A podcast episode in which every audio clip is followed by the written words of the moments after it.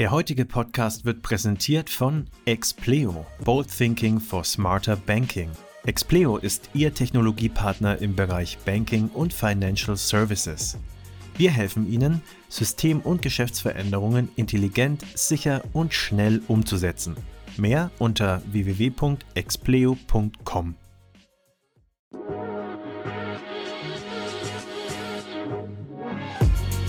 Payment and Banking, der Podcast aus der Mitte der Fin, Tech und Payment Branche. Mit euren Hosts Jochen Siegert und André Bajorath. Hallo und herzlich willkommen zum Fintech-Podcast von paymentbanking.com. Wir wollen auf den durchaus ereignisreichen, nicht nur im Fintech ereignisreichen Februar zurückschauen und die relevanten News wie immer besprechen und äh, kommentieren. Das Ganze wurde ähm, kuratiert von der lieben Christina Casalla vom Payment Banking Team und mit mir ist hier der liebe André. Hallo André. Hallo Jochen. Ja, äh, ein ähm, nicht so guter Monat. Deswegen ist, glaube ich, unsere Stimmung auch so etwas, etwas auf Moll. Ähm, hier läuft seit Tagen nebenher, äh, neben dem Computer der Fernseher mit NTV auf Mute, mit den verschiedenen Entwicklungen ähm, in Osteuropa. Und ähm, ja, mal gucken, ähm, was das alles noch aus Auswirkungen hat für, für Fintech. Ähm, das wird vermutlich in diesem Monat noch nicht relevant sein, weil äh, es erst am Ende Februar passiert ist. Aber ähm, mal gucken, was die Auswirkungen im März, April, Mai, Juni sein werden. Ich kann mir durchaus vorstellen, dass er noch ähm, auch Auswirkungen auf ähm, hiesige Fintechs hat. Ja, nicht nur auf Fintech, sondern ganz generell, glaube ich, auch auf uns alle wird das eine unglaubliche Ja, das ohnehin, ja.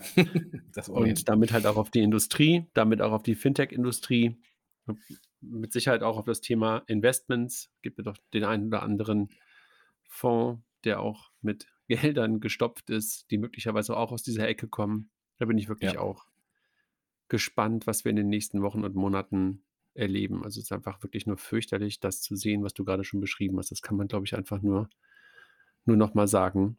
Einfach schrecklich. Also heute hat ein guter Freund von mir angefangen, eine Spendenaktion zu machen und ähm, auch in Hamburg ähm, Wohnungen und Zimmer bereitzustellen. Und gerade sind sie auf dem Rückweg von der polnischen Grenze mit neuen Flüchtlingen. Und das machen sie jetzt gerade die ganze Zeit weiter hier in Hamburg. Also wirklich äh, ganz mhm. toll, was, was Dirk da auf die Reihe, äh, Reihe bringt.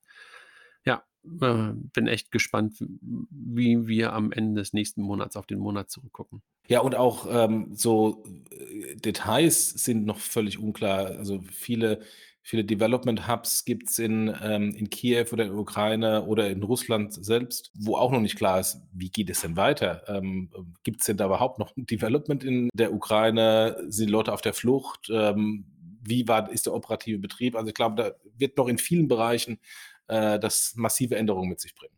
Absolut, das glaube ich auch. Ähm, ja, gerade in der Ukraine war relativ viel Tech-Hub für das eine oder andere ja. Fintech auch, ne? Ja. ja. Lass uns trotzdem in die News reingehen, weil, wie sagt man immer so schön, Level geht weiter, ne? Ja, genau. Ähm, fangen wir am besten an. Äh, Hypoport, äh, die Immobilienplattform, bietet jetzt einen Sofortkredit für Immobilien an. Äh, Hypoport ist ja ein Urgestein, ein Fintech-Urgestein, ganz früher ähm, Dr. Klein genannt oder zu Hypoport dazugekommen. Und ähm, die bieten jetzt ähm, quasi in der in, in den äh, Sofortkredit an und der Kreditgeber ist die Sparda Bank Baden-Württemberg und die, ähm, die BAWAG ähm, aus Österreich.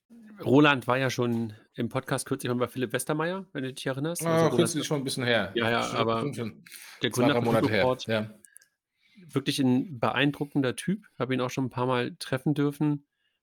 Die machen das halt so fokussiert und hier auch hier siehst du ja wieder, was sie halt machen, ist, sie nehmen halt die komplette Wertschöpfung. Ne? Also das Ganze, wie du es gerade beschrieben hast, dieser Sofortkredit klappt ja nicht immer, sondern er funktioniert halt dann, wenn es über das eigene Unternehmen Dr. Klein durchgeführt wird, weil sie dann natürlich auch die Risikoinformationen im bestmöglichen, in der bestmöglichen Art zusammengeführt bekommen.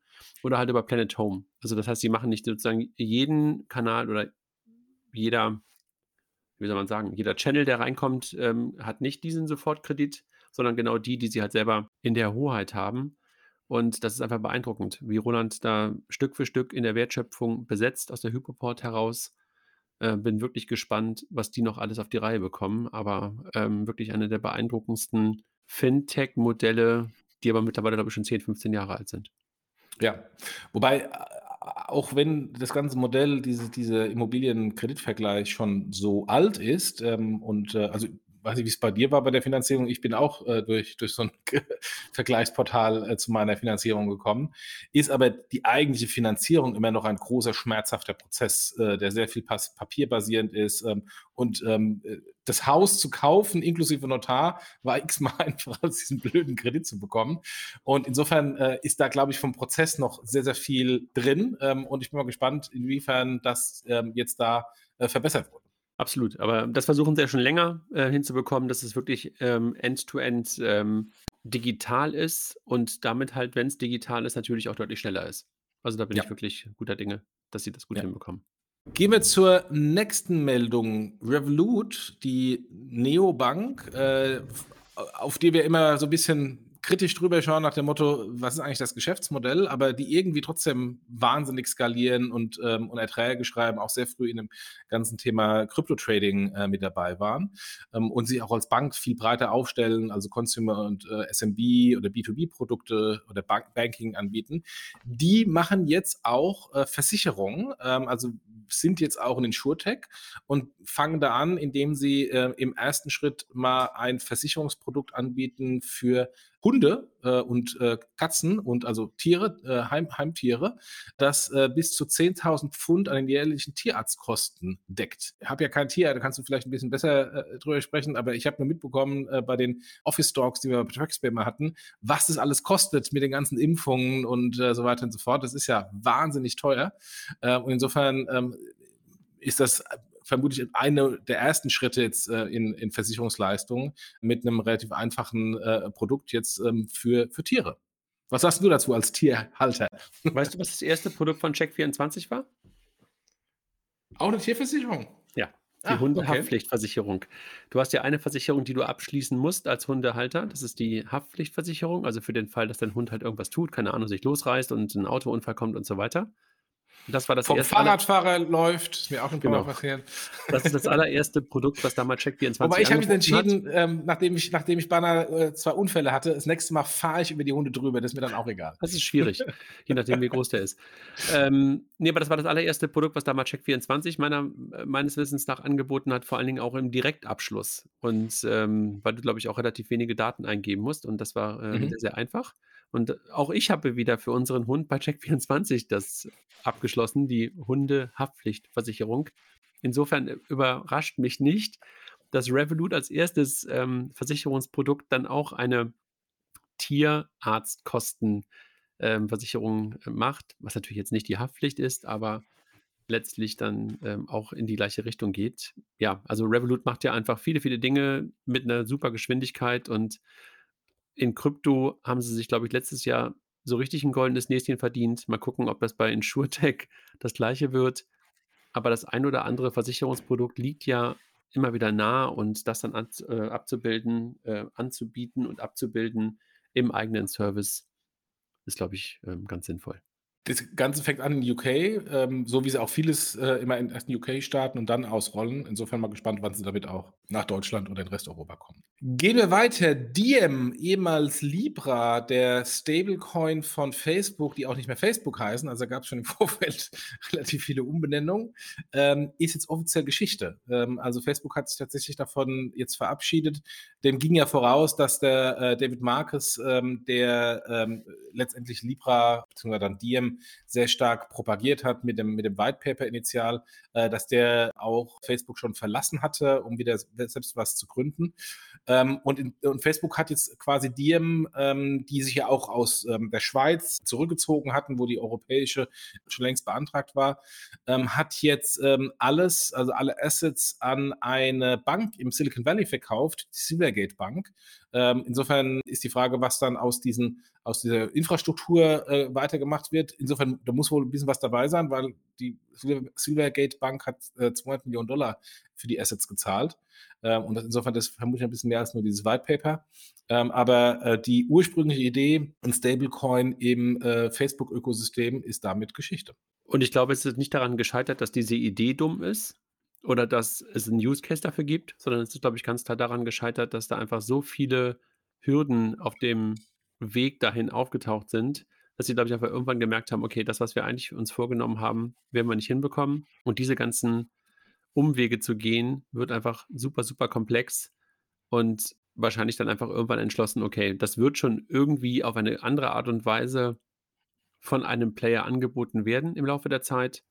Dann partnern wir möglicherweise wieder mit jemandem, aber das selber voranzutreiben, war vielleicht dann doch nicht die allerbeste, vielleicht war es wirklich eine super Idee, aber nicht die, allerbeste Taktik, die sie auch angewendet haben. Ich glaube, da kam man auch so ein bisschen diese manchmal Facebook-like Arroganz zum Tragen und die hat auch nicht dazu beigetragen, dass dann Vertrauen auch bei Regulatoren und bei Zentralbanken da war, dass jetzt gerade ein Unternehmen, was auch sonst sehr stark in der Kritik rund um Daten stand, derjenige sein könnte, der eine weltweite Währung anbietet. Also ich glaube, da war einfach wirklich echt ein starker Pushback der dazu geführt hat, dass generell das ganze Thema einen unglaublichen Drive bekommen hat, muss man, glaube ich, sagen. Du merkst es ja auch selber ja.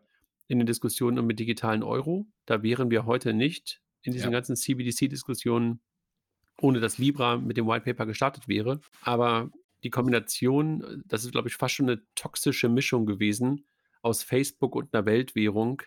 Das wollten, glaube ich, ganz, ganz viele Menschen nicht wirklich sehen. Agree. Ich würde sogar noch ein bisschen weitergehen, nicht nur die Facebook-Arroganz, sondern sogar eher die Silicon Valley-Arroganz, ähm, die ja auch ähm, auf Regulierung und Co. erstmal nicht so großen Wert legt. Äh, insofern, es war ein augenöffnendes äh, Projekt, eine gute Initialzündung.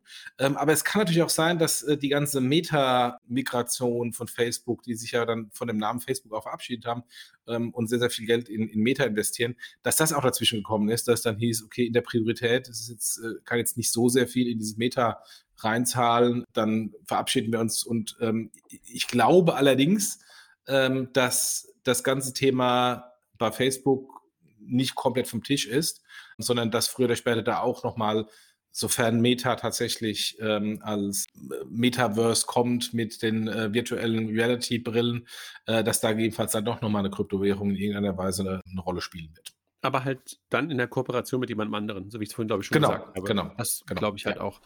Ne, weil, weil grundsätzlich, wenn du halt die Metaverse, Metaverse-Wette machst, komisches, komische Wortkombination, Metaverse-Wette, versuch mal zu sagen. wenn, du, wenn, wenn du daran glaubst und diese Wette machst, dann spielt natürlich digitalisiertes Geld eine große, große Rolle. Und insofern hätte da Libra-Diem natürlich super reingepasst. Aber lasst uns darüber nicht rum philosophieren. Dafür haben wir unseren Partner-Podcast bei Bitcoin Fiat Rock'n'Roll und Alex und seine Kolleginnen und nee, sind die meisten nur Kollegen, haben das ja auch schon super bewertet, auch in den News. Und ähm, die haben da meistens noch bessere Insight als, als, als wir beide so wenig ähm, Krypto-Jünger. Absolut. Ich meine, die, der, der Podcast ist ja gestartet und so bin ich auch äh, damals auf Alex äh, aufmerksam geworden mit dem Start von Libra, weil er so für mich so die erste Quelle war zu dem, was da irgendwie passiert, um das zu verstehen. Und dann ist natürlich dann ähm, ein genereller Krypto-Podcast geworden. Ähm, aber insofern ja, ähm, und äh, am besten tun wir das mal in die Shownotes setzen. Nochmal den Verweis auf äh, die Erklärung des DMNs in, äh, in dem Bitcoin Fiat Rock'n'Roll Podcast. Aber gehen wir gleich weiter auf den nächsten Punkt. Auch da spielt Krypto wieder eine Rolle. Ähm, Block, die ähm, das neue oder umbenannte Unternehmen Square, also früher Square, heute Block, also äh, das Unternehmen, wo jetzt Jack Dorsey der alleinige CEO ist, nachdem er äh, bei Twitter ähm, ähm, ausgeschieden ist, schließt die Übernahme von Afterpay ab. Äh, der, äh, der Hintergrund ist ja vor was gar nicht, im halben Jahr oder so, ähm, war die angekündigte Übernahme des äh, australischen Buy Now Pay Later Anbieters Afterpay in Höhe von 9, 29 Milliarden Dollar. Das war für viele, die sich vermutlich mit dem Thema Absatzfinanzierung Buy Now Pay Later noch nicht so mit beschäftigt haben, so ein bisschen Auferstehung eines Hypes, weil plötzlich hatten wir auch bei uns den Podcast hier Buy Now Pay Later ständig im, ähm, im, im, im aller Munde war. Und das ganze Ding ist jetzt abgeschlossen, also jetzt voll integriert ähm, und ähm, ähm somit ähm, Teil der Block-Square-Welt. Mal gucken, was sie daraus machen. Absolut, aber ich habe da ehrlich gesagt gar nicht ähm, noch mehr zuzusagen, als du gerade schon gesagt hast. Gut, dann gehen wir gleich zum nächsten. Railsbank. Es steht über Verhandlungen 100 Millionen. Railsbank ist ja eine britische Neobank, äh, will zum Unicorn werden und versucht ähm, 100 äh, Millionen zu raisen. Ja, der Gründer von Railsbank hat ja, meine ich, glaube ich, damals auch schon Currency Cloud oder TransferWise mitgegründet. Also, glaube ich, immer ein ganz gutes Händchen für diese Infrastrukturthemen. Und ich weiß noch, als sie losgelaufen sind, habe ich gedacht so, hm, was wollen sie da machen? aber wirklich beeindruckend, auch was sie jetzt auf die Reihe bekommen haben. Sind ja eine Infrastruktur hinter, also ein bisschen wie eine Solaris-Bank, kann man das eigentlich beschreiben, ne? Ähm, ja. Sehr stark mehr auf dem Kartenthema aufgesetzt, natürlich, weil, weil UK. Ähm, und naja, ist halt weiter in diesen ganzen Diskussionen rund um Embedded Finance und Banking as a Service in seiner Reinkultur weiter ein echt ein Hype-Thema. Und er stellt halt ähm, Spitzhacke und Schaufel zur Verfügung. Also ja, macht total Sinn. Total. Letzte Runde war im Sommer 21 mit einer, mit einer Finanzierungshöhe von 70 Millionen. Also von daher jetzt auch ähm, nur ein kleiner Uplift auf die 100 Millionen. Ja. Bleiben wir bei 100 Millionen, der Summe 100 Millionen. Vivid Money aus Berlin hat sich eine Finanzierungsrunde auch in Höhe von 100 Millionen gesichert. Die Smartphone Bank hat jetzt äh, mit der Runde eine Bewertung von 775 Millionen und ähm, da kommt Ribbit Capital aus dem Silicon Valley rein, die auch einen sehr starken Fintech-Investment-Fokus hat und Softbank Vision Fund 2. Aber bei Vivid hängt doch, glaube ich, auch die Tinkoff Bank ja. hinten dran. Insofern mal ja. gespannt, ähm, wie da jetzt auch im Kontext der äh, Sanktionen das mit denen weitergeht. Absolut. Also bin ich auch wirklich gespannt. Habe ich auch vorhin gelesen, die News, und dachte auch so, das wird, glaube ich, etwas sein, worüber wir dann Ende März nochmal wahrscheinlich sprechen werden. Also ja, wobei die Investoren jetzt keine, keine russischen Investoren sind, ähm, also die neuen Investoren, nur die Bestandsinvestoren. Genau. Also wenn du dir gerade anguckst, was mit den russischen Bankaktien an den Public Markets passiert, dann wird das nicht unmittelbar, aber mittelbar mit Sicherheit auch eine Auswirkung haben auf die, auf die Private Markets was da passiert. Ja. Lassen wir uns überraschen. Also da war ja auch heute Morgen schon die Meldung, dass Vivid in der Lage ist, momentan die Gehälter für die Kolleginnen und Kollegen weiter zu bezahlen. Das wird wahrscheinlich dann auch nicht aus Deutschland heraus erfolgen können, sondern wahrscheinlich mit Geldern, die schon heute in Russland liegen, weil die haben, glaube ich, in Moskau ihr Tech-Hub. Ähm, da bin ich wirklich gespannt, wie das weitergeht. Man wünscht ja. ihnen das Beste, die können nichts dafür. Ja, dann nächste Finanzierungsrunde, 312 Millionen Dollar für Go Cardless. Äh, die hatten wir auch schon hier im Podcast immer wieder ähm, ähm, besprochen. Go Cardless ist, äh, nennt sich den weltweit führenden Anbieter von Lösungen von direkten Bezahlungen. De facto haben die das, was wir seit Jahren, Jahrzehnten haben, nämlich das Lastschriftverfahren als Online-Payment ähm, neu erfunden oder neu vermarktet, anders angemalt, anders benannt ähm, haben eine Bewertung von 2,1 ähm, Milliarden US-Dollar und äh, gehören damit äh, zu der Riege der Tech-Unicorns ähm, in Europa. Naja, ich glaube, das ist immer so ein bisschen so eine, so eine deutsche Sicht darauf, dass da jemand was anderes angemalt hat. Die kommen halt aus einem anderen Land, aus UK, und haben dort halt eine Chance gesehen, auch auf Basis von Open Banking kommend am Horizont und haben halt etwas etabliert, was wir vielleicht schon kannten, aber haben es halt deutlich, deutlich besser exekutiert. Ich würde das nicht nur Marketing nennen, sondern einfach eine unglaublich gute Execution. Absolut. Und ja. dass wir schon Kauf auf Rechnung, keine Ahnung, 50 Jahre kennen oder länger noch, ähm, im Versandhandel um, oder Absatzhandel heißt es, glaube ich. Versand, wie war das nochmal? Fernabsatz, ne? So Ver Fernabsatz, Fernabsatz, ja. ja.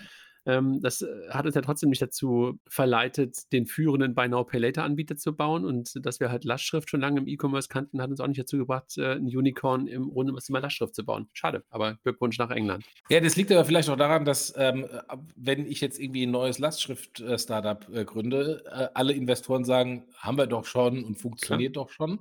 Während in UK war das halt ein, ein neuer Markt, ein Wachstumsmarkt, der nicht erschlossen ist. Und man da natürlich dann auch mit so einem vermeintlich alten Produkt äh, trotzdem einen neuen Markt kreieren kann. Und äh, das haben die erfolgreich gemacht. Du siehst es doch gerade auch, dass aus, aus UK heraus die zweite Welle Banking as a Service Player kam. Also, das siehst du ja mit ein paar Playern, die jetzt am Markt sind, TrueLayer ähm, und, ähm, und, und ein paar andere. Ähm, wir haben es in Deutschland halt auch auf ein gewisses Level gebracht. Und da das in UK nochmal ganz, ganz anders war, sind die Use Cases dort natürlich auch noch mehr eingeschlagen als hier. Und ich glaube, dass damit auch mehr Fantasie erzeugt werden konnte. Möglicherweise auch bessere KPIs, weil du halt wirklich Traktion zeigen konntest. Und das siehst du, glaube ich, hier auch ein bisschen.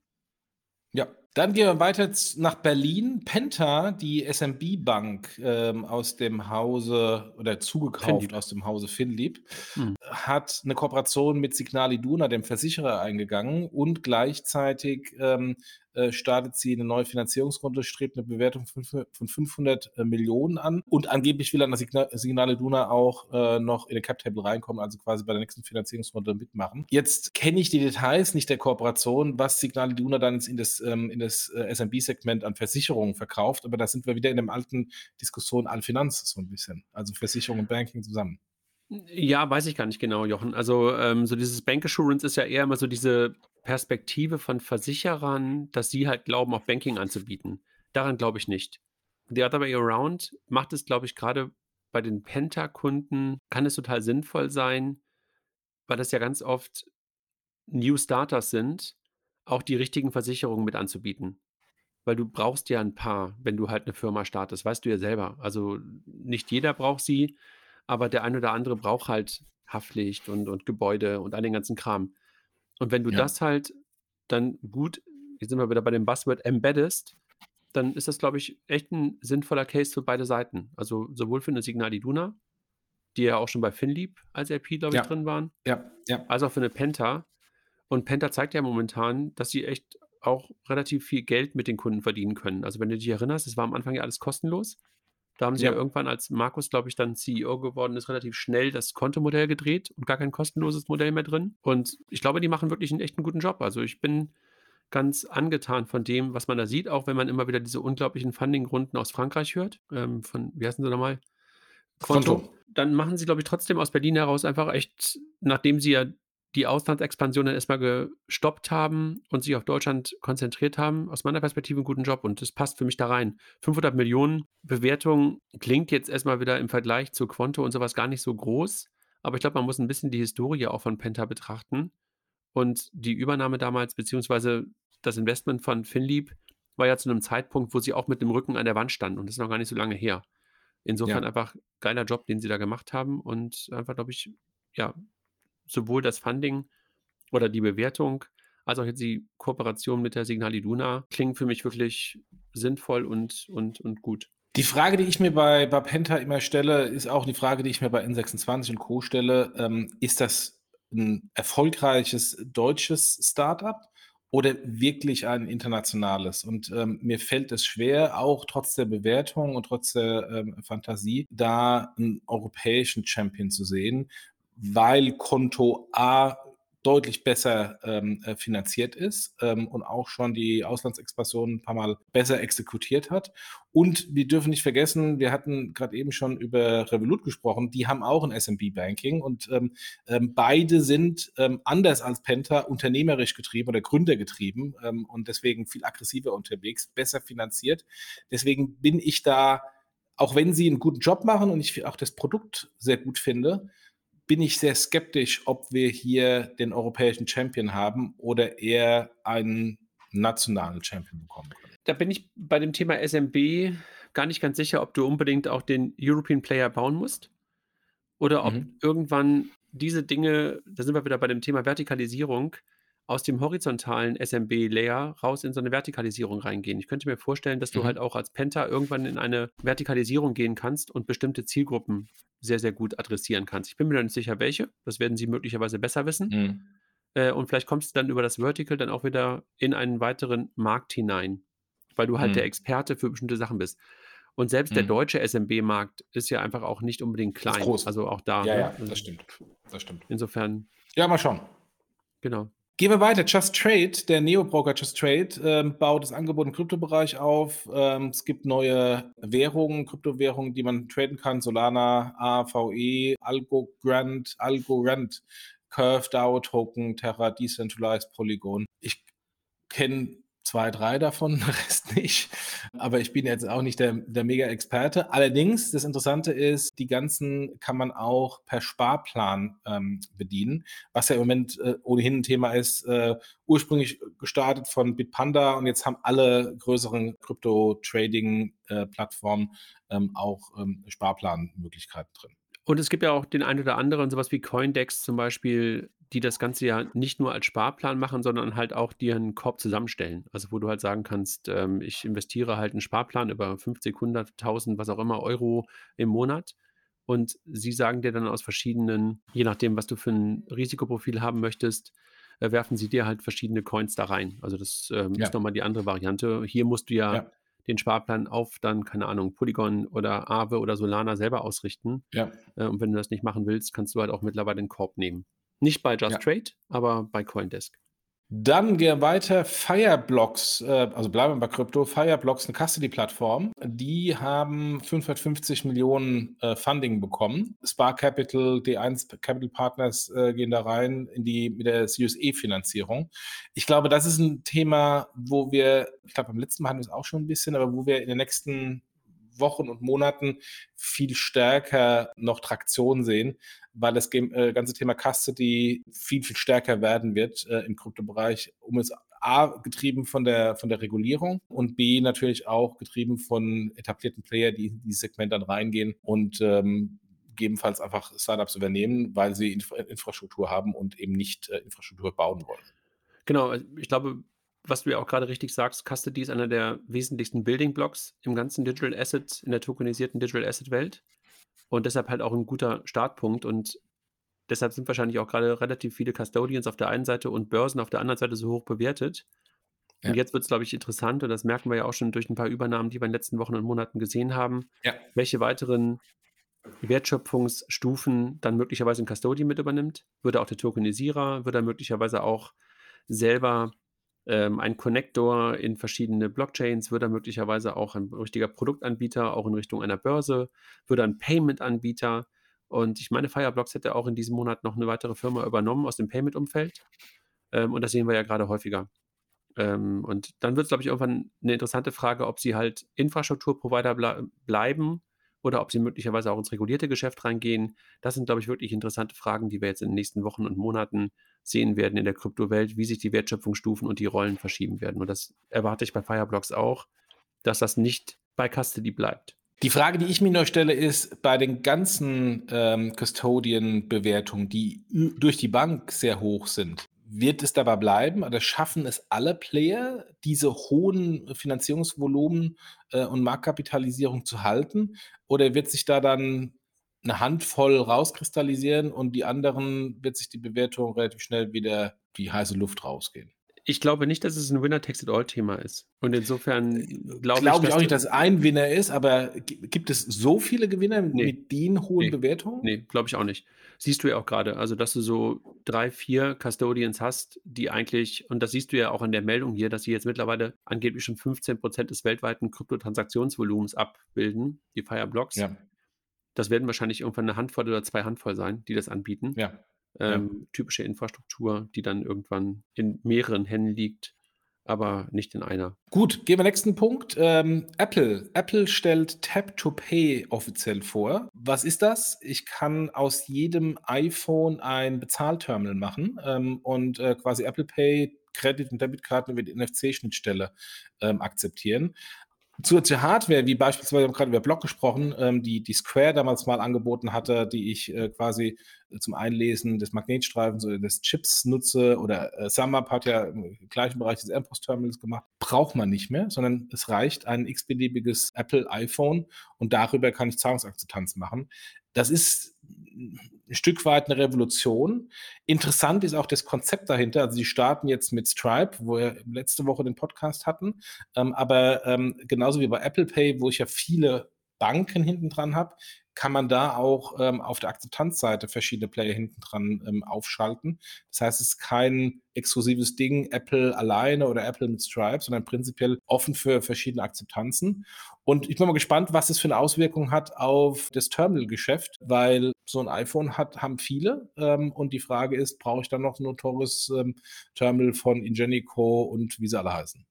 Genau, ich glaube, was wichtig ist, und das haben wir, glaube ich, auch beim letzten Mal schon besprochen, dass es nicht dazu führt, dass du einfach sofort durch den Besitz eines iPhones Kreditkartenzahlungen entgegennehmen kannst.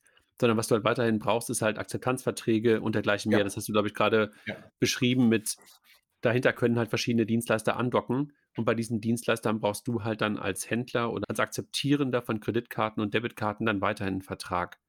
Aber ja. dieses Stück der Wertschöpfung, nämlich das ähm, Terminal, ist dann in der Tat nicht mehr immer notwendig. Und naja, also wenn du dich mit Kilian darüber unterhältst, äh, unseren Kollegen hier aus Payment und Banking, dann ist das für den ja schon lange klar, dass das sogenannte Soft POS, und so nennt er das ja immer, also eigentlich softwaregetriebenes Point-of-Sale-Geschäft, sowieso nahezu alle Terminals verdrängen wird. Nicht bei Aldi und nicht im totalen Massengeschäft, aber in dem Geschäft, wo du halt, keine Ahnung, Boutique ähm, oder Café, da wirst du halt kein Terminal mehr brauchen. Und ja.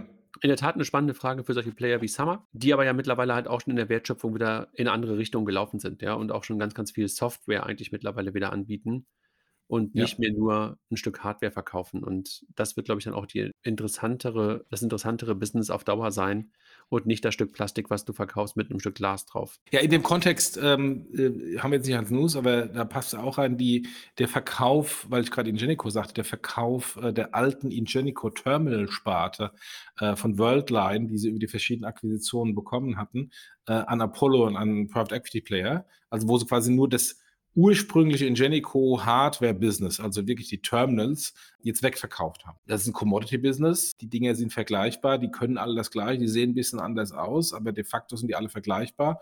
Und wie gesagt, die Rechtfertigung, warum ich dann 500 Euro für so ein Plastikteil äh, mit Taschenrechner-Display ausgeben muss, versus ähm, mein Bestands-iPhone nutzen kann, ähm, fällt zunehmend schwer. Total. Dann gehen wir mal auf den nächsten Punkt. Äh, das ist, glaube ich, eher wieder dein Thema. Äh, TrueLayer, eine Open Banking Plattform, bindet Banken in Österreich an. Wir hatten ja über TrueLayer auch sowieso ein paar Mal schon gesprochen. Ähm, insofern tun jetzt ihre Expansion voraus äh, weiterführen. Ja. Ich habe ja vorhin schon gesagt, dass die englischen Fintechs der zweiten oder die englischen Open Banking Anbieter der zweiten Welle ähm, sich jetzt gerade ja auch in Deutschland breit machen. Ganz interessant zu sehen, dass bei dem einen oder anderen ein ehemaliger Kollege von mir ist, sowohl bei TrueLayer als auch bei Yapili, als auch, ähm, als auch jetzt bei dem Sparkassen ähm, API-Anbieter. Ja, Österreich ist halt. Was gut, ähm, hast gut ausgebildet. ich glaube, Cornelia und ein paar andere Leute haben vor allen Dingen einen sehr, sehr guten Job gemacht und haben die Leute ausgebildet, genau. Nein, ähm, Österreich ist ja relativ, wie wir wissen, relativ klein, auch Anzahl der Banken ist relativ klein, also relativ einfach in Anführungszeichen ähm, zu erobernder Markt. Die Konnektivität ist jetzt nicht so super komplex. Meistens ist die Herausforderung dann, wenn du mit österreichischen Banken das Ganze machen willst, dass du dann auch deren ganzen Osteuropa-Töchter abdecken musst. Also da musst du halt irgendwo Tschechien, Slowakei, Ungarn, Rumänien, Serbien und sowas halt auch abdecken. Ähm, und da gibt es, glaube ich, momentan noch nicht so richtig viele Open Banking-Anbieter, die aus dem aus der westlichen Hemisphäre kommen, die das ganz gut können. Also insofern mhm. österreichische Banken anzubinden ist nett. Wenn du aber dann für österreichische Banken der Dienstleister sein willst, hat das meistens einen Rattenschwanz dahinter. Kommen wir zurück zu Krypto und Trust äh, Custodian. Bitpanda übernimmt einen Custodian namens Trustology. Äh, Bitpanda hatten wir auch schon ein paar Mal diskutiert, eines der, der größten Krypto-Exchanges und, ähm, und äh, von Anfang an, glaube ich, sogar profitable Krypto-Exchange, übernimmt jetzt ein äh, Custodian. Informationen hinsichtlich, wie, zu welchem Preis die übernommen wurden, ist nicht klar. Es ist nur die erste Akquisition von äh, Bitpanda. Und das ganze Ding wird weitergeführt äh, unter dem Namen Bitpanda Custody. Haben wir gerade gesagt. Also in welche, in welche Richtung entwickeln sich die jeweiligen Krypto-Player? Hier ist jemand aus, dem, aus der Börse, Schrägstrich Wallet, jetzt in die Richtung Custody gegangen. Macht total Sinn. Gut, nächste Funding-Runde. Also trotz trotz ähm, ähm, dem neuen Start des Jahres haben wir sehr, sehr viele Fundings. Äh, allerdings kannte ich die nicht. Monite, oder hoffe, ich spreche sie richtig aus, kriegen 5 Millionen, machen eine Embedded Finance Plattform ähm, aus, äh, ich glaube, Berlin sitzen sie. Mhm, genau. Ja, also was soll man sagen? Also Embedded Finance ist momentan ja relativ ähm, in, in, in vielerlei Munde und ähm, Embedded Finance auch noch für SMB erst recht und ähm, ich glaube, in diese Richtung gehen sie. Äh, Embedded Finance mit Buy Now, Pay Later für SMB, wenn du dann diese drei Buzzwords ähm, hinter dir hast und dann noch irgendwie Open Banking mit reinbringst, kriegst du, glaube ich, auch 5 Millionen. Äh, warst du das nicht, der irgendwo bei Twitter oder bei LinkedIn äh, dich mal beschwert hat äh, über ein Pitch Deck, dass da nur Buzzwords drin sind und nichts dahinter? Hm, passiert manchmal. ähm, nächstes äh, Embedded Finance Startup, Viva, ähm, bekommt noch ein alter Tage Global. Noch ein, noch ein äh, alter Figo-Kollege, der, äh, der Deutschland-Head äh, ist, Lars Markul. Ach, ach, Lars ist da. Okay, okay, ja. Ähm, Viva hat äh, 40 Millionen von Tiger Global bekommen. Das ist ja. A, sehr, sehr renommierte Investment-VC und 40 Millionen ist ein Wort. Genau, aber auch da wieder das Thema Embedded Banking. Wir haben vorhin, glaube ich, mit Railsbank angefangen in diesem Umfeld, sind jetzt gerade weiter bei Monite und, und ein paar andere ähm, und jetzt bei ähm, Weaver. Ist einfach weiterhin ein Trend, der nicht nachlässt und wir hören es ja einfach immer wieder, dass viele, viele erfolgreiche Unternehmen dann halt irgendwann das Thema Finanzdienstleistungen tiefer in ihre Wertschöpfung rein integrieren wollen, selber nicht Bank werden wollen, selber nicht Payment-Dienstleister werden wollen. Da spielen die Weavers, die Monites, die FinDeep Connects, die keine Ahnung, äh, Tinks dieser Welt hat immer noch eine entscheidende Rolle. Und insofern, das hört ja nicht auf zu wachsen, dieses Embedded Finance, sondern wird wahrscheinlich auch weiterhin in der Zukunft relevant sein. Dann ganz kurz noch äh, Vanguard, der, ich glaube, weltweit größte ETF-Anbieter, startet mit einem Robo-Advisor in Deutschland ähm, und ähm, bietet da im Grunde wie jeder x-beliebige Robo-Advisor äh, persönliches Risikoprofil, unterschiedliche äh, Portfolien, Mindestanlagebetrag 5000 Euro, Sparpläne ab 25 Euro. Ähm, nett, ich weiß nicht, ähm, ob der Zeitpunkt der richtige ist, äh, wo wir eigentlich schon über ganzen Kryptosparen sprechen ähm, und Robo-Advisor eigentlich ein Thema ist, was vor fünf Jahren heiß war. Ich glaube, Sie haben auch nicht Robo-Advisor das ganze Ding genannt, ne? sondern es ist, glaube ich, wirklich der digitale Anlageservice. Ich glaube, wir haben es, den Begriff bewusst nicht benutzt, Robo-Advisor, mhm. weil der wirklich, jedenfalls in Deutschland, verbrannt ist, wäre auch mein mhm. Gefühl.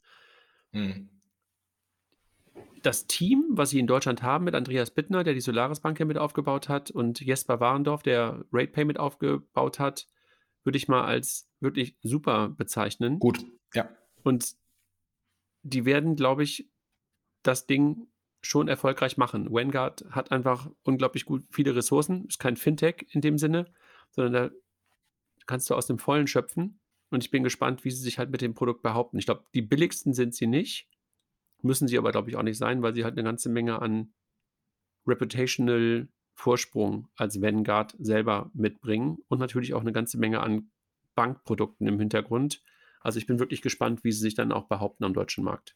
Gerade eben haben wir über Penta und ähm, Signale Duna gesprochen. Die gleiche Entwicklung bei dem größeren Konto, französisches Fintech, die aber deutlich größer sind als Penta, aber im gleichen Segment. Die machen eine Kooperation mit InsureQ, ähm, ein ähm, äh, InsurTech, ähm, und bieten da auch Versicherungsprodukte für KMU, Selbstständige und Freiberufler.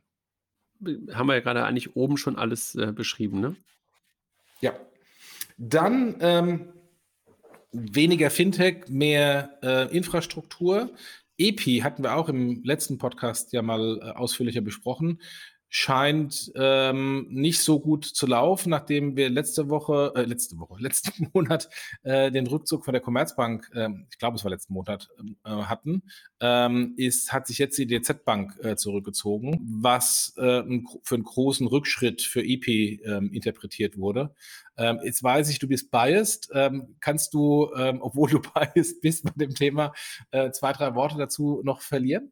Auf jeden Fall kann ich auf das Panel auf der PEX verweisen, auf den 31. März, äh, wo Martina Weimert, die Interims oder die, die CEO von der Interims Company von EPI dabei sein wird. Die wird uns mit Sicherheit dann einiges dazu sagen können. Da sind wir auch nochmal einen Monat weiter. Ähm, aber klar, das war ja schon länger klar, dass nicht jede Community, die am Anfang mal dabei sein wollte, jetzt am Anfang auch dabei sein will. Also, das hat man ja schon gehört, Italien, Spanien, Österreich und sowas waren etwas skeptischer. Das waren natürlich schon erste Rückschläge. Und wenn dann solche, so eine wichtige Community wie Deutschland dann auseinanderdividiert ist, dann wird es natürlich auch schwer, so ein Infrastrukturthema mit dem nötigen Drive an die Rampe zu schieben. Das kann man, glaube ich, ähm, einfach mal so sagen. Also wenn eine Commerzbank, eine HVB und dann vor allen Dingen die Volks- und Raiffeisenbanken und dafür steht die DZ-Bank ja, nicht dabei sein würden, und damit halt so 30, 40 Prozent des deutschen Marktes, des deutschen Issuing-Marktes. Im Acquiring ist es, glaube ich, nicht ganz so relevant, aber des deutschen Issuing-Marktes dann bei so einem Infrastrukturthema nicht dabei wäre, würde es auf jeden Fall schwierig. Das kann man, glaube ich, auf jeden Fall sagen. Was super schade ist. Also nicht nur schade, sondern halt auch aus meiner Perspektive sehr kurz gesprungen, weil EPI halt eine Grundlage für ganz, ganz viele Dinge sein könnte. Da bin ich im Konjunktiv, den ich ja eigentlich hasse. Aber wenn ich das halt matche auf das Thema digitale Identität, auf das Thema Wallet für den Kunden, auf das Thema digitalen Euro, dann könnte EPI für Europa relativ viele Aufgaben übernehmen. Dafür musst du das aber halt auch groß denken und groß denken wollen. Und wenn du das nicht willst oder dem Management an der Stelle nicht vertraust, dass sie das in die Tat umgesetzt bekommen oder möglicherweise anderen Shareholdern nicht vertraust, warum auch immer, oder dem Produkt nicht vertraust, was dann meistens ein Spiegelbild des Managements ist, dann wird es halt schwierig, so viel Geld und Infrastruktur kostet halt Geld zu investieren. Ich glaube, nur die Zeiten von nationalen Lösungen oder von Interoperabilität von verschiedenen nationalen Lösungen sind ein Stück weit vorbei. Und ich habe darüber viel nachgedacht, auch ob ich schon mal irgendwann wirklich gute Interoperabilitätslösungen gesehen habe, die dann möglicherweise nachher zu einer richtigen Produktlösung geführt haben. Und mir ist wirklich keine richtig gute eingefallen. Ja, ich bin mal gespannt, welche Auswirkungen das auf andere Payment-Initiativen hat, also auf den digitalen Euro, ähm, auf wie es mit EPI weitergeht. Du hast ja auf die ähm, Packs schon äh, verwiesen. Ähm, wie es mit Hashtag DK weitergeht, wie es mit der Girocard weitergeht. Da sind ja auch äh, ist ja sehr viel Politik in diesem Thema äh, mit drin. Ähm, und ähm, der eine hat vielleicht sogar auf das Ende des anderen gewartet, um dann wieder ein bisschen mehr Gas zu geben. Wie es mit Mastercard und Visa Debit weitergeht, ähm, ähm man sieht ja jetzt in Russland, ähm, wie relevant tatsächlich ein nationales, schrägstrich, europäisches Scheme sein kann, wenn einfach mal der Stecker gezogen wird. Äh, es gibt ja die Bilder bei Twitter, äh, wo die Leute in Russland nicht mehr die U-Bahn reinkommen, weil Apple Pay nicht mehr funktioniert. Ähm, also von daher sehr viel Politik, also äh, im Politischen als auch Politik in diesem, in diesem Projekt mit drin. Ähm, und ich bin mal gespannt, wie es weitergeht. Total. Also gerade die letzten Diskussionen in den letzten Tagen während dieses, ich hasse das Wort, während dieses Krieges, der gerade stattfindet, haben, glaube ich, klar gemacht, dass du als Europa kritische Infrastrukturen selber beherrschen solltest. Hm. Und Zahlungsverkehr und Payment, das merken wir ja gerade, ich glaube, noch nie war Swift so viel in der Presse wie in den letzten Tagen. Und plötzlich haben alle Leute verstanden oder vermeintlich verstanden, was SWIFT ist, außer die österreichische Finanzministerin, die es heute nicht erklären konnte. Ähm, und insofern ist das eigentlich etwas, jetzt, natürlich ist der Sprung super weit vom Krieg zu EPI, ähm, aber letztlich ist EPI, sollte EPI eine europäische Infrastruktur und eine, naja, eine Souveränität für Payments in Europa auch darstellen. Und wenn wir das jetzt, glaube ich, nicht tun, die Wahrscheinlichkeit ist ja auf jeden Fall mal da, dass es nicht kommt, dann hast du auf jeden Fall eine Chance vertan. Und ich glaube, wir beide, ungefähr gleich alt, werden das in unserem Berufsleben dann nicht nochmal sehen, so eine Chance. Ja, vor allem, wir haben es jetzt zweimal schon gesehen. Äh, also äh, früher Monet. Ähm, äh, vor, wann war das? Zehn Jahren oder so? Ein ja, bisschen mehr, 15 mhm. Jahren äh, oder zwölf Jahren. Und jetzt, ähm, und jetzt EPI. Mal gucken, wie es weitergeht. Also ich bin, genau. bin gespannt. Ich, das Schöne ist, anders als du, ich kann es von der Seitenlinie betrachten. Ich kann es leider nicht mehr, weil ich natürlich auch biased bin als Mitarbeiter der Deutschen Bank, nicht mehr so hämisch kommentieren, wie ich früher, als ich noch, als ich ehrlich noch gesagt, war. Ehrlich gesagt bin ich auch weit entfernt von Häme. Ich hoffe, das merkt man auch, weil ich wirklich ja, eine unglaubliche Chance darin sehe. Und ähm, ja. da ist Häme, glaube ich, komplett fehl am Platze. Nee, ich äh, wollte nicht zur Häme hinsichtlich EPI äh, äh, sagen, sondern Häme hinsichtlich der teilweise sehr kurzfristigen Denken des einen oder anderen, ähm, der jetzt zu diesem Status geführt hat. Da würde man manchmal, glaube ich, eher weniger Häme, sondern vielmehr, ich möchte den mal schütteln. Ähm, ähm, das, das möchte ich, glaube ich, manchmal eher haben. Absolut. Können. Gehen wir mal weiter äh, auf ein anderes sehr interessantes Thema, was äh, in diesem Monat überrascht hat. Und wir hatten ja auch in dem äh, Doppelgänger-Podcast neulich schon ein bisschen drüber gesprochen, aber das, ähm, was wir damals gesprochen haben, hat sich jetzt noch ein bisschen vom Börsenkurs verstärkt. Äh, PayPal hat zwar relativ gute Zahlen vom vierten Quartal 21 äh, präsentiert, aber hat im Ausblick ähm, etwas negativ ähm, überrascht. Also sprich, das Wachstum ist nicht so wie die Investoren äh, sich das vorgestellt haben. PayPal ist da wie viele andere im E-Commerce-Bereich natürlich ähm, in diese Falle getreten, dass der extreme Corona-Boom war und jetzt wir ein Stück weit zur Normalität zurückkommen, wobei was ist heutzutage schon noch normal angesichts auch ähm, der Entwicklungen, die jetzt in Osteuropa passieren. Ähm, aber ähm, nichtsdestotrotz, äh, PayPal hat ähm, massiv ähm, einen äh, Rückgang des Aktienkurses äh, äh, gesehen, hat im, im, nach dem Börsenschluss um 17 Prozent äh, ist nach unten gegangen. Und ich habe gerade eben noch mal geschaut, wir sind jetzt auf einem äh, Multijahrestief. Also der aktuelle äh, Börsenkurs liegt bei ähm, 107 Dollar. Wir kommen von ähm, 308 Dollar, also gedrittelt hat sich der Kurs. Ähm, und äh, es ist immer noch über dem IPO-Preis ähm, von, ich weiß nicht, 2015, 2016, als sie live gegangen sind. Äh, da sind sie damals mit 50 live gegangen. Aber jetzt einfach in Anführungsstrichen nur noch eine Verdopplung. Wir sind ähm, mehr oder weniger auf dem Niveau, wo wir 2019, 2020 waren. Ähm, also vor Corona. Ähm, und ähm, die Frage ist natürlich, wie es jetzt weitergeht, ähm, ob ähm, ähm, wir wieder die hohen Kurse sehen werden oder ob es äh, vielleicht noch weiter runtergeht. Ähm, wir haben ja mit Pip im, im, Podcast gesprochen, der sehr skeptisch war.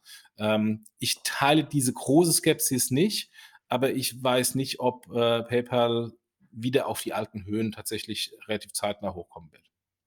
Jochen, mir fehlt neben dieser Wachstumsfantasie und dem Ausblick, der bei 15 bis 17 Prozent fürs nächste Jahr lag, fehlt mir bei PayPal halt weiterhin komplett eine Produktinnovation. Ich will nicht Vision ja. sagen, das ist mir, das ja. mag diesen Begriff nicht, aber da passiert nichts.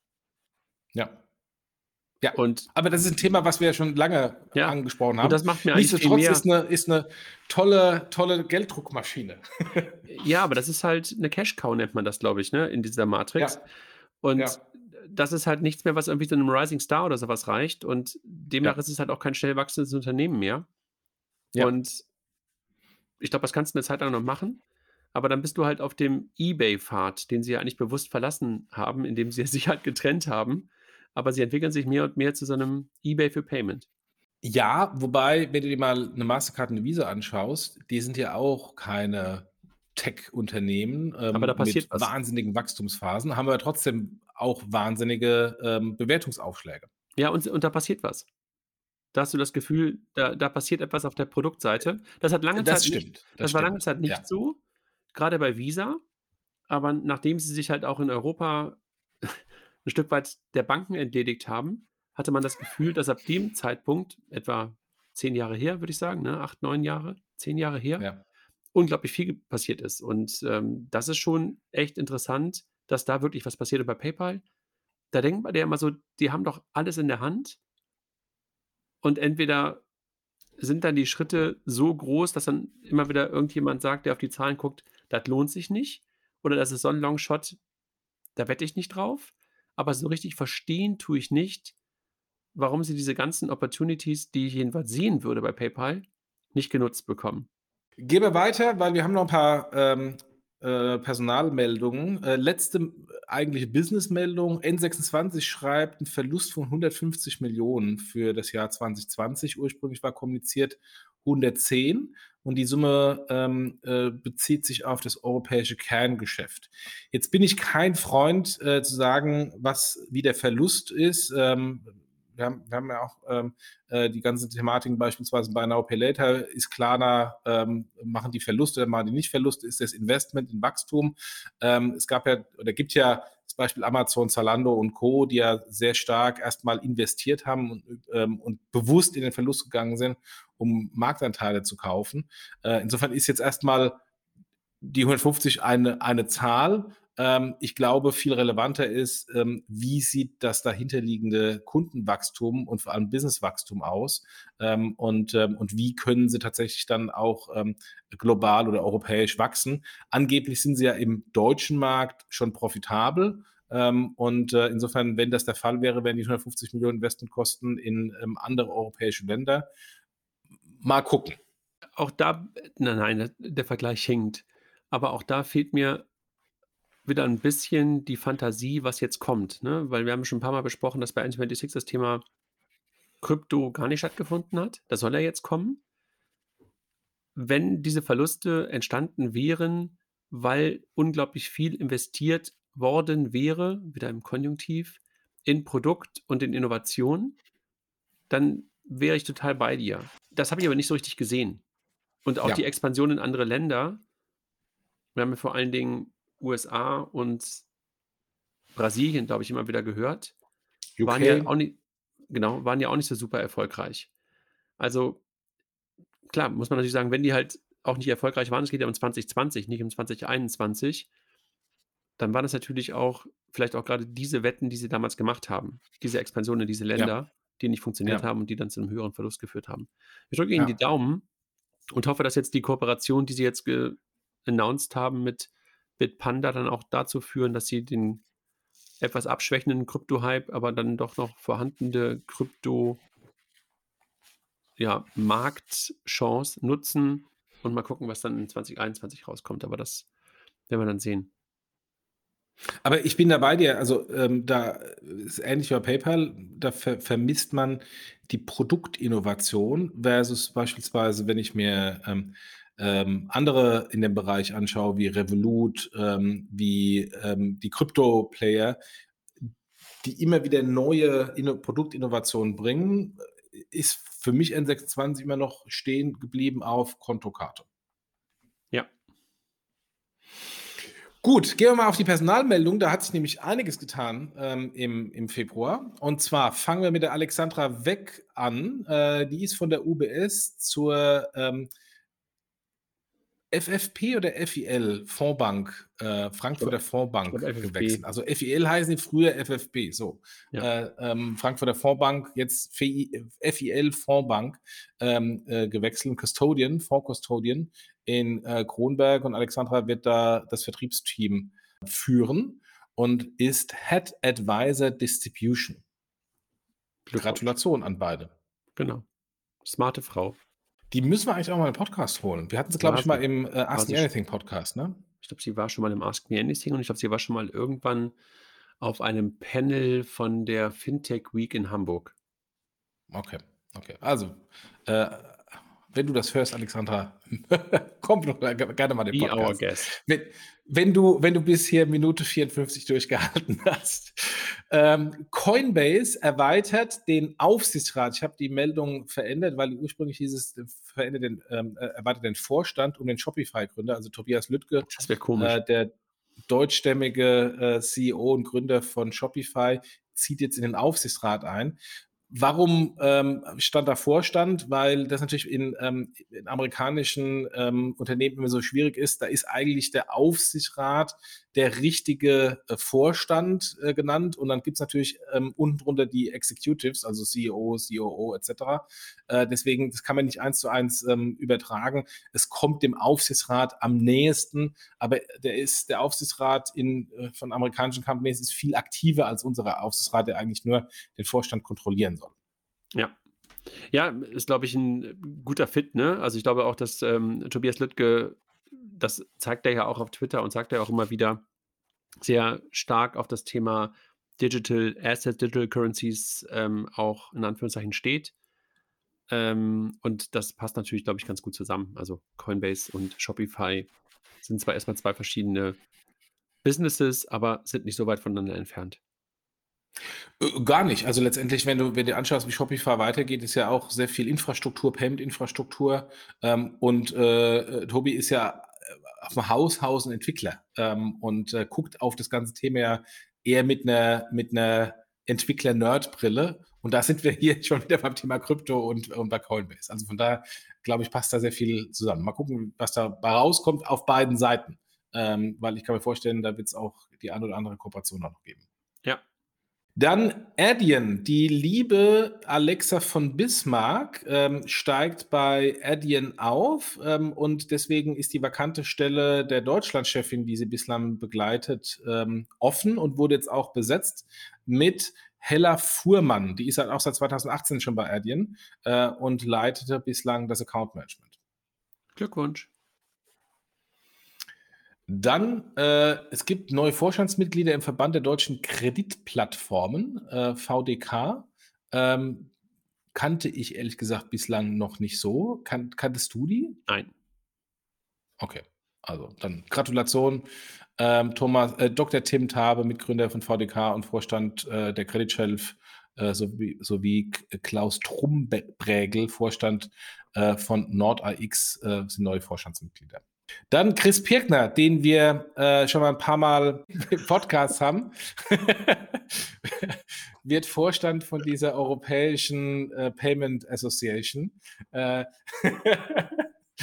und äh, ja, auch dazu Gratulation und am besten mal der Verweis auf den alten Podcast, wo er mit, ich glaube, mit uns beiden drin war oder mit Kieler, ich weiß gar nicht. Ähm, ich habe ja gerade über das Thema war. Interoperabilität gesprochen, aber ich glaube, dass aus Interoperabilität wirklich gute Produkte entstehen können. Stehe ich weiter ja. zu. ähm, Matthias von der Heide wechselt zu Aux Money und wird der Chief Growth Officer. Ähm, und ähm, Aux Money haben wir ein paar Mal auch schon mal diskutiert, ist äh, auch ursprünglich P2P-Lending, jetzt äh, im Grunde ein Kreditvergleichsportal geworden. Insofern ähm, Gratulation für den neuen Gewinn nach Düsseldorf. Ja, wenn du dir halt anguckst, Berlin, wenn du die Akkus, wo halt herkommt, ne? also Check24, äh, About You und Unilever, jemand, der halt irgendwie ja. eher aus der Retail-Consumer-Ecke kommt, ähm, da sieht man, glaube ich, schon, wo sich Aux Money mehr und mehr hinentwickelt, ne? dass sie halt auch in Richtung Consumer-Brand gehen. Siehst du ja. jetzt auch ähm, teilweise daran, dass sie, habe ich am Wochenende gesehen, bei Fortuna Düsseldorf im Stadion Werbung machen. Ach, okay, interessant.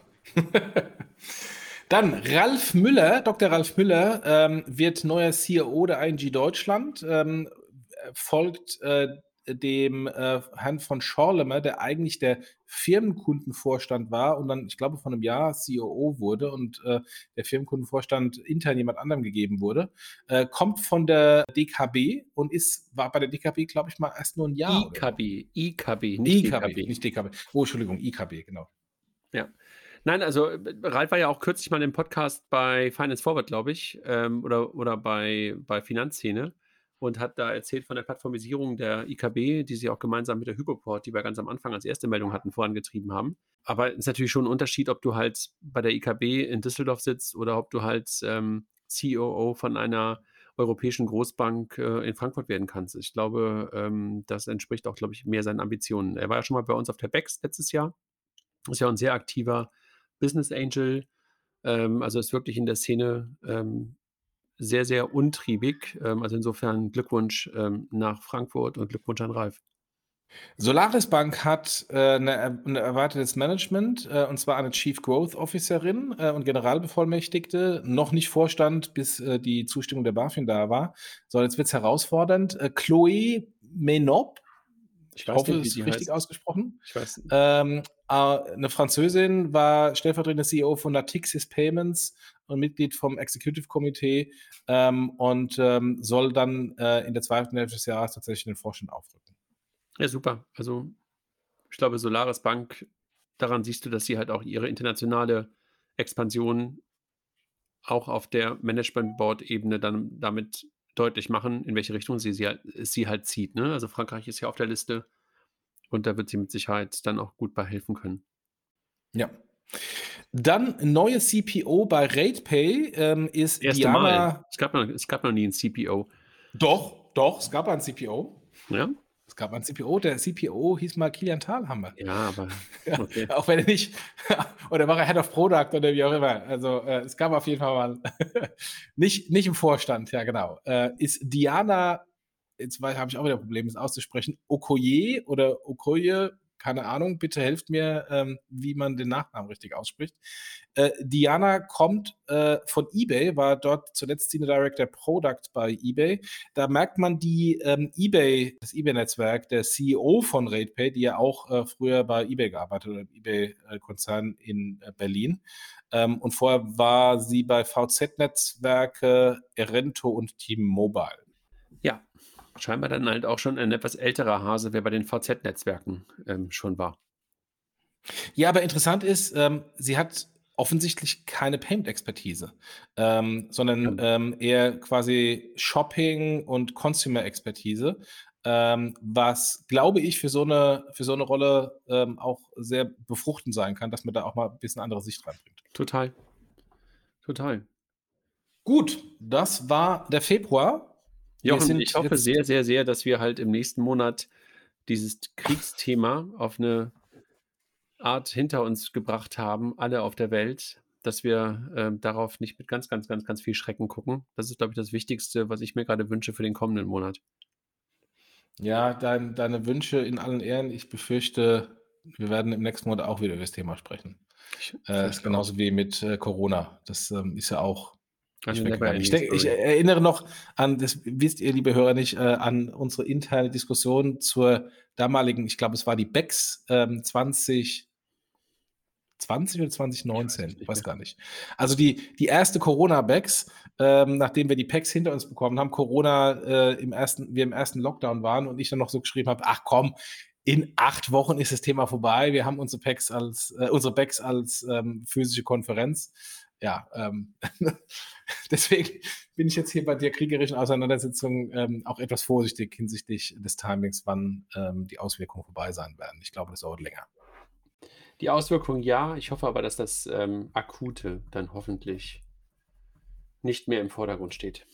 Ja, das bleibt uns allen zu hoffen, genau. Genau. Gut, vielen, vielen Dank fürs Zuhören, wenn ihr bisher gekommen seid. Äh, gebt uns bitte weiterhin fünf Sterne. Verweis auf die PEX ähm, nochmal Ende März, äh, 31. März, 1. April. Ähm, äh, es können auch ähm, die Streaming-Tickets gekauft werden. Ansonsten ja, auch normale Tickets, vor ne? Ort.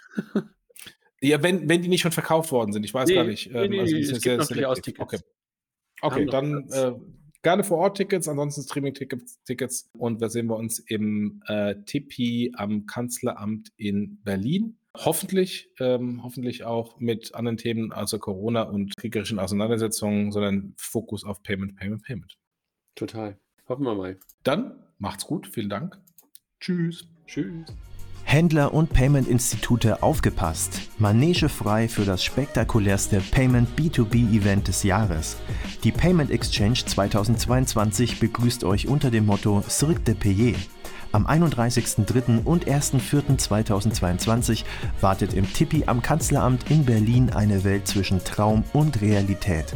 Payment-Zirkus vom Feinsten mit erstklassigen Speakern aus Payment und Handel und fantastischen Show-Acts. Beste Information und perfekte Unterhaltung garantiert. Sichert euch jetzt eure Tickets unter www.payment-exchange.com.